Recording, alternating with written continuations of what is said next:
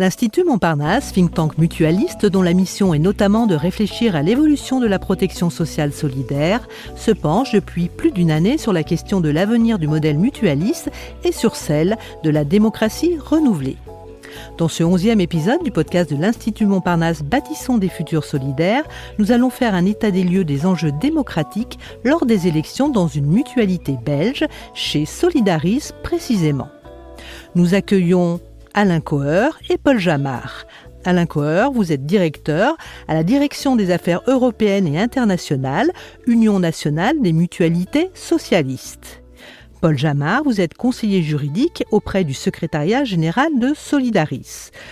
Très concrètement, comment ça marche chez Solidaris, qui est, précisons-le, la deuxième mutualité belge? Je vous donne la parole. Paul Jamard, pouvez-vous déjà répondre à cette première question? Et notamment, quel est le lien de votre mutualité ou des mutualités en Belgique avec l'État? Bonjour d'abord. Euh, les mutualités en Belgique ont le même lien avec l'État que n'importe quel citoyen belge. Ce sont des organisations de droit privé qui rassemblent des personnes privées et qui n'ont donc aucun rapport avec l'État, si ce n'est que l'État, par l'entremise de l'Institut national d'assurance maladie invalidité, nous a chargé d'une mission qui est de participer à l'exécution de l'assurance obligatoire, soins de santé et indemnité. Il s'agit donc d'une mission que nous effectuons en tant que personne privée. C'est une mission qui s'inscrit dans le cadre des services d'intérêt général fondés sur le principe de solidarité qui est prévu par la réglementation européenne. Nous sommes donc à mi-chemin entre un service public et une entreprise active sur le marché concurrentiel. Nous avons en vertu de ce statut, quelques exonérations en ce qui concerne les règles du marché unique et notamment, nous ne sommes pas considérés comme une entreprise d'assurance, nous ne sommes pas considérés non plus comme une entreprise financière, nous évoluons dans ce cadre mitigé qui a été dégagé par la Cour européenne de justice et qui s'appelle les services d'intérêt général, qui se caractérise par un haut degré de solidarité dans le fonctionnement et dans les prestations et l'absence de but lucratif. Voilà la position juridique de la mutualité en Belgique. Alors, euh, vous avez évoqué la question euh, des instances européennes. Alain Coeur, je me tourne maintenant vers vous. Est-ce que vous pouvez préciser quelle est votre implication dans ces instances européennes mutualistes? D'abord, merci et tout le plaisir de, pouvoir participer à votre, à votre, émission et à, ces séries de, de podcasts qui tournent autour de la mutualité et de leurs enjeux. Les instances européennes mutualistes, j'aime bien cette question parce qu'elle nous ramène un peu également à notre histoire. Euh, il faut savoir que les mutualités, très tôt dans leur histoire, se sont regroupées. Quand je dis très tôt, euh, c'est-à-dire après la Première Guerre mondiale, au sein d'une organisation qui était la CIMAS. Et la CIMAS était en quelque sorte ancêtre de ce qui allait devenir plusieurs années euh, plus tard l'Association internationale de la mutualité. Mais il faut savoir qu'aux origines, donc nous sommes au début du XXe siècle, les mutualités ont été vraiment les pionniers dans la mise en place de l'assurance maladie, mais également les précurseurs de ce qu'on appelle aujourd'hui la protection sociale. Donc, à ce titre, euh, elles ont également fondé en 1927 l'Association internationale de la sécurité sociale. Le temps s'est écoulé et depuis 1950, euh, les instances mutualistes européennes se réunissent, comme je viens de le dire, au sein de l'Association internationale de la mutualité, qui aujourd'hui regroupe l'ensemble des organisations mutualistes en Europe, mais également sur le continent africain et Amérique latine. Pour en revenir à l'Europe, ben, nous avons un noyau dur euh, historique toujours bien présent d'organisations qui se retrouvent au sein des instances dirigeantes de l'AIM, ce sont euh, les mutualités en France, en Allemagne, aux Pays-Bas, en Belgique, Luxembourg, en Italie, Portugal, en Espagne. Il y a également des mutualités, mais elles ne sont plus euh, directement présentes au niveau de l'AIM en, Angleterre et en Irlande. Mais euh, là où le bas blesse encore aujourd'hui un peu sur le fonctionnement de nos instances, c'est que, mais ça c'est le reflet aussi du fonctionnement européen, c'est que les mutualités n'existent pas dans un certain nombre de pays, notamment dans les pays de l'Est.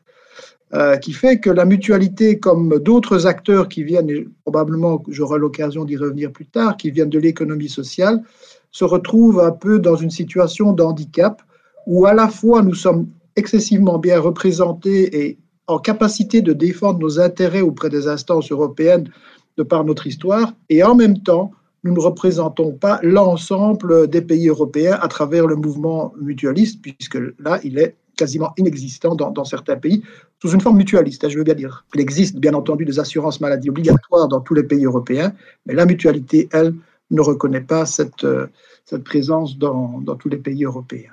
Donc ce rôle de l'AIM la, de est, est, fondamental puisque euh, on est des interlocuteurs des institutions européennes, on organise notre travail en fonction de l'agenda de la Commission européenne également, euh, ou du Parlement. Et donc, nous sommes à la fois une, instance, le mot est toujours un peu péjoratif, mais de lobby, mais de représentation euh, de la mutualité, de la défense de ses intérêts et de promouvoir également la mutualité là où elle n'existe pas. Bien voilà qui est parfaitement clair. Merci Alain Coeur. Je passe la parole maintenant à Paul Jamard. Alors vous êtes à la veille d'élections en Belgique. Hein. Quel bilan pouvez-vous faire de l'exercice de la démocratie dans le contexte notamment de Solidaris que vous représentez? La démocratie interne aux mutualités, qui est une de leurs caractéristiques principales, fonctionne. On peut constater que les mutualités, c'est l'unité de base du système, euh, est bien gérée par une assemblée générale composée de membres élus par l'ensemble des euh, adhérents, que les conseils d'administration sont bien élus par ces représentants des adhérents, et on peut constater que au deuxième niveau, euh, les, institutions mutualistes élues par les assemblées générales de chacune des mutualités pour assurer des tâches en commun, les unions nationales, les sociétés mutualistes, sociétés mutualistes régionales, sociétés mutualistes d'assurance, euh, sont composées par le biais d'élections indirectes au second degré, et tout cela fonctionne. Cependant, euh, force est de constater qu'il y a un certain assoupissement si j'ose dire, du processus démocratique au sein de l'ensemble des mutualités belges. Ce n'est pas propre à Solidaris. Il faut savoir que tout au début de l'histoire des mutualités, l'ensemble des adhérents formaient l'Assemblée générale de la mutualité. Ça pouvait rassembler plusieurs centaines, voire plusieurs milliers de personnes. Depuis 1990, c'est un système de démocratie représentative qui a été instauré, où les adhérents élisent des représentants qui vont, eux, composer l'Assemblée générale de la mutualité. Mais nous constatons que lorsque les élections ont été organisées pour la dernière fois, en 2016, il n'y a pas eu d'élection parce qu'il n'y avait pas assez de candidats. Tous les postes n'ont pas été pourvus.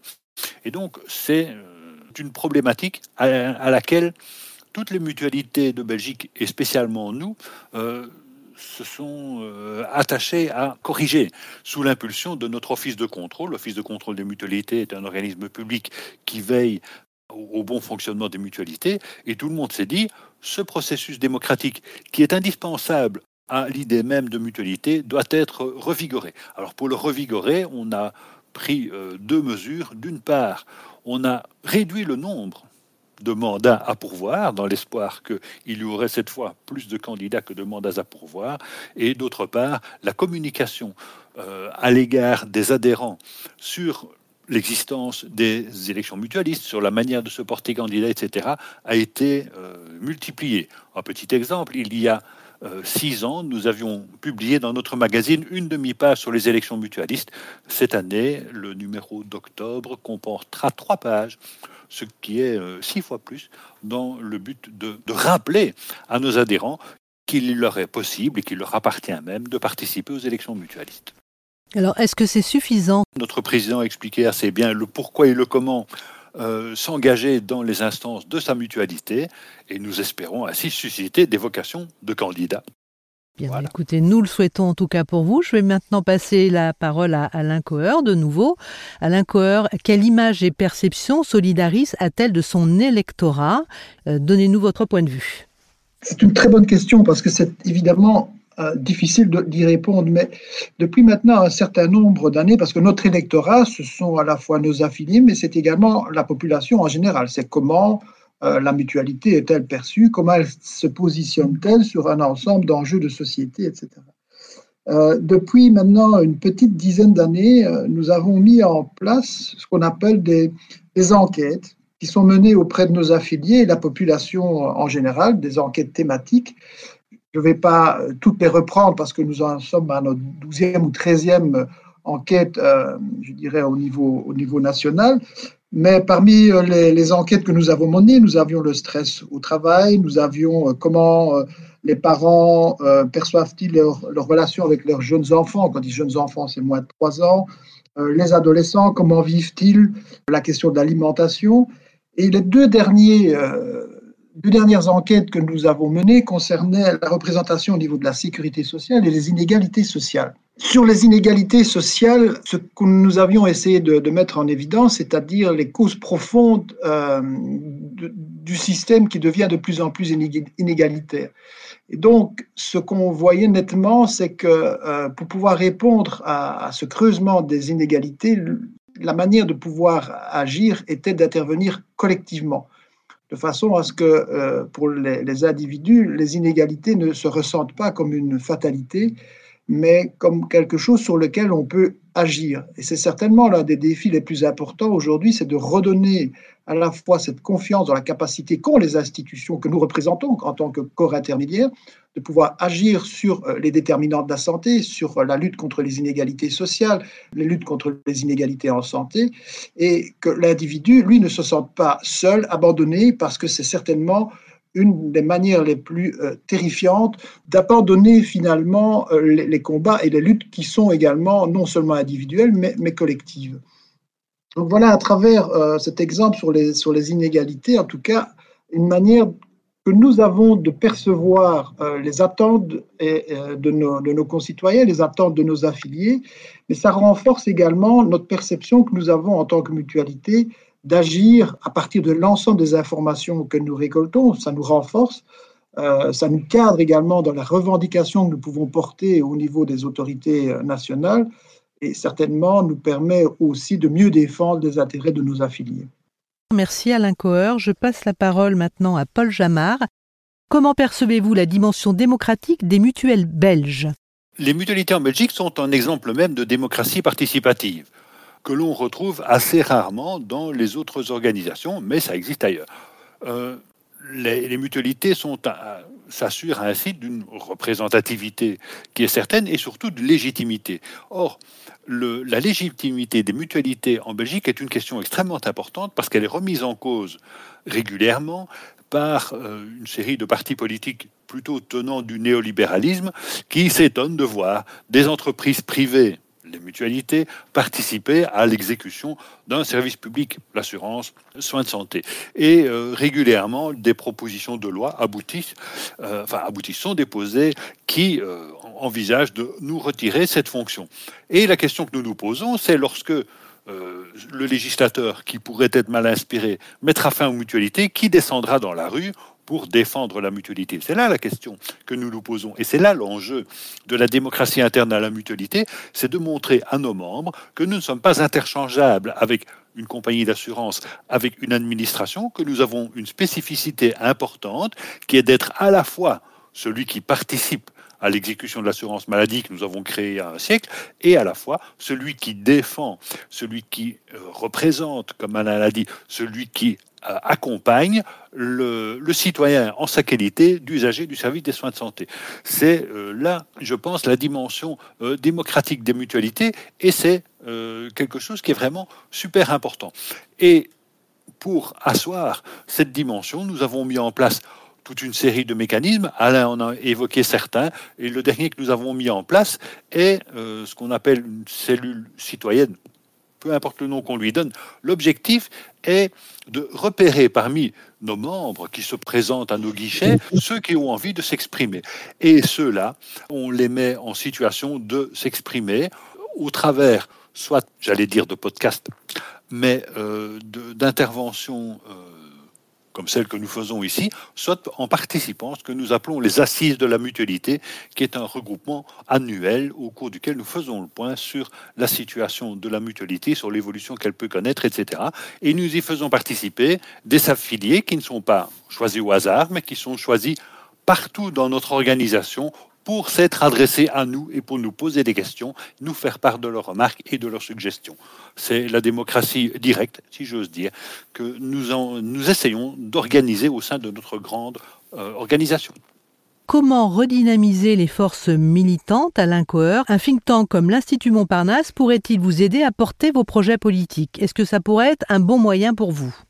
Oui, euh, je pense que ce sujet est également tout à fait intéressant pour les organisations euh, comme la mutualité Solidaris, euh, mais aussi en complémentarité avec nos collègues mutualistes de l'Institut Montparnasse.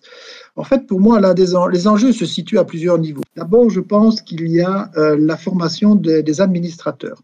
Nous n'avons pas en Belgique suffisamment mis en exerce l'importance de la formation auprès des administrateurs des mutualités.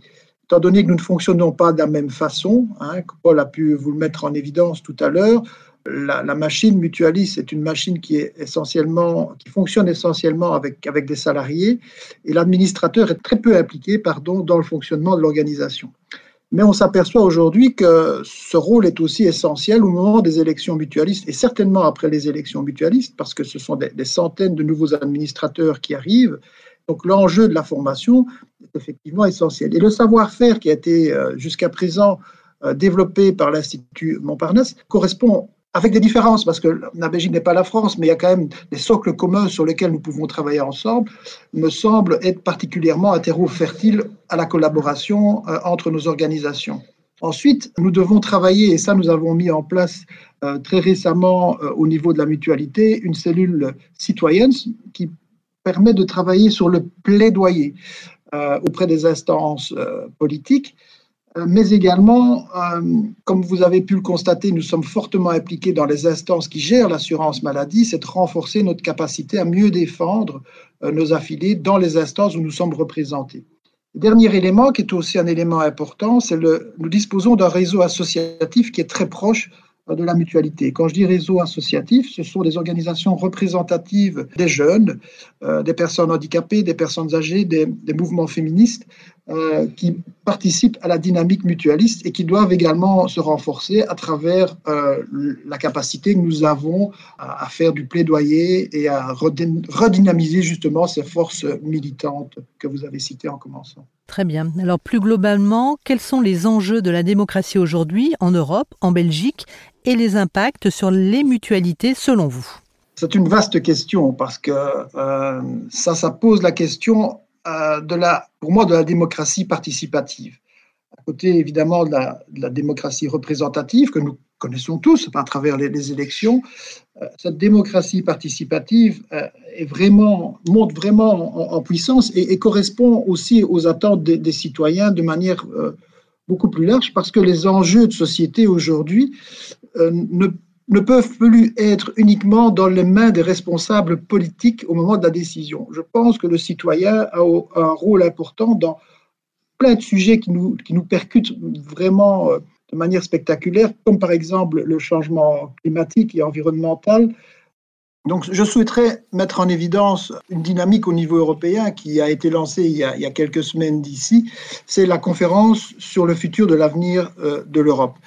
Euh, parce que ça implique une participation citoyenne et je pense que les mutualités ne peuvent pas être absentes euh, des débats qui vont être menés. Bien entendu, il y, a, une difficulté au niveau européen, c'est la question linguistique. Hein, euh, il ne faut jamais le négliger, et la perception culturelle que nous pouvons avoir sur certains sujets. Mais malgré tout, cet enjeu européen qui, se terminera d'ici la fin mai, c'est une, fenêtre d'opportunité pour la mutualité, pour s'exprimer sur un certain nombre de, sujets que j'ai évoqués tout à l'heure, hein, qui sont bien entendu sur le changement climatique, sur la justice sociale, sur transformation du numérique et l'impact que ça va avoir sur, encore une fois, ce qu'on disait tout à l'heure, sur les inégalités d'accès, notamment les inégalités d'accès numérique. Donc je pense que plusieurs sujets, la mutualité a le devoir euh, de s'exprimer, d'affirmer des positions et de se faire entendre. Parce qu'en tant qu'organisation représentative euh, des citoyens, même si euh, nous ne sommes pas présents dans tous les pays, mais nous avons cette légitimité à pouvoir s'exprimer, cette légitimité qui nous est donnée à travers ce processus démocratique euh, qui, se répète tous les six ans dans la plupart des pays européens pour les mutualités. Nous avons ce devoir d'agir dans la dimension européenne plus que jamais parce que cela reste quand même quelque part la, maison qui coiffe nos engagements au niveau national. Eh bien, merci Alain Coeur, merci Paul Jamard. On vous a bien entendu dans l'expression de votre légitimité. Merci infiniment pour tous ces éléments qui nous permettent de mieux comprendre euh, les mutualités en Belgique et leur situation aujourd'hui et notamment à la veille de nouvelles élections. Merci infiniment, messieurs. Nous espérons que ce podcast vous a donné de nouvelles clés pour mieux comprendre les enjeux de la démocratie mutualiste en Belgique.